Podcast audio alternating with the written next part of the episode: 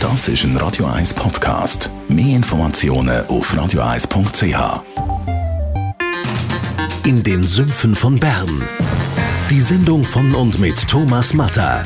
Jede Woche neu mit brandaktuellen politischen, wirtschaftlichen und sozialen Themen, die die Schweiz bewegen.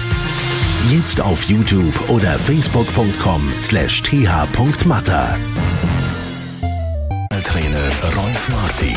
Heute reden wir mal nicht über das Training selber, sondern wir reden über Regeneration. Also die Phase zwischen dem Training, die Ruhephase sozusagen. Rolf Martin, Radio 1 Fitness-Experte, zuerst einmal Hallo. Salut Jonas. Wieso ist die Ruhephase wichtig? Äh, sehr wichtig sogar, weil der Körper braucht nach einer Anstrengung auch Zeit für den regenerativen Prozess.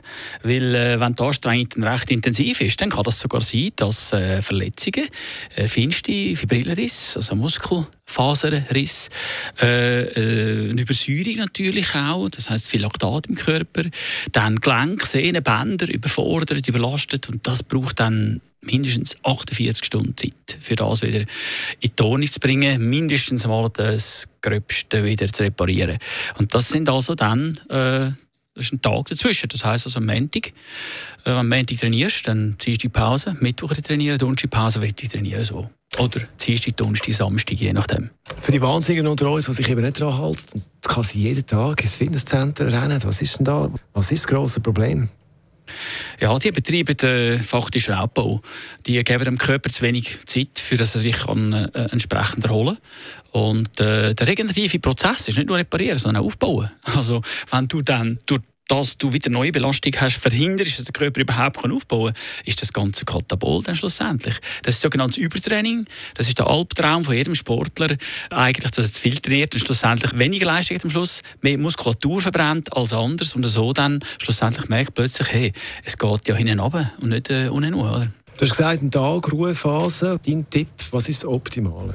Ja, also wenn du jetzt äh, äh, Krafttraining gemacht hast, ist klar, dass dann äh, Muskulatur nicht unbedingt am nächsten Tag ist, im Garten dann wieder äh, aktiv äh, in Einsatz bringen. Der Läufer ist natürlich angehalten, dann nicht noch irgendwie noch äh, Beinmuskulatur zu aktivieren. Also es ist wirklich komplette Entspannung.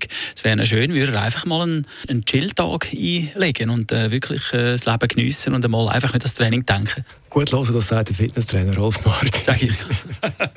Danke vielmals. Und weitere Tipps zum richtig trainieren geht's von unserem Fitnessexperten.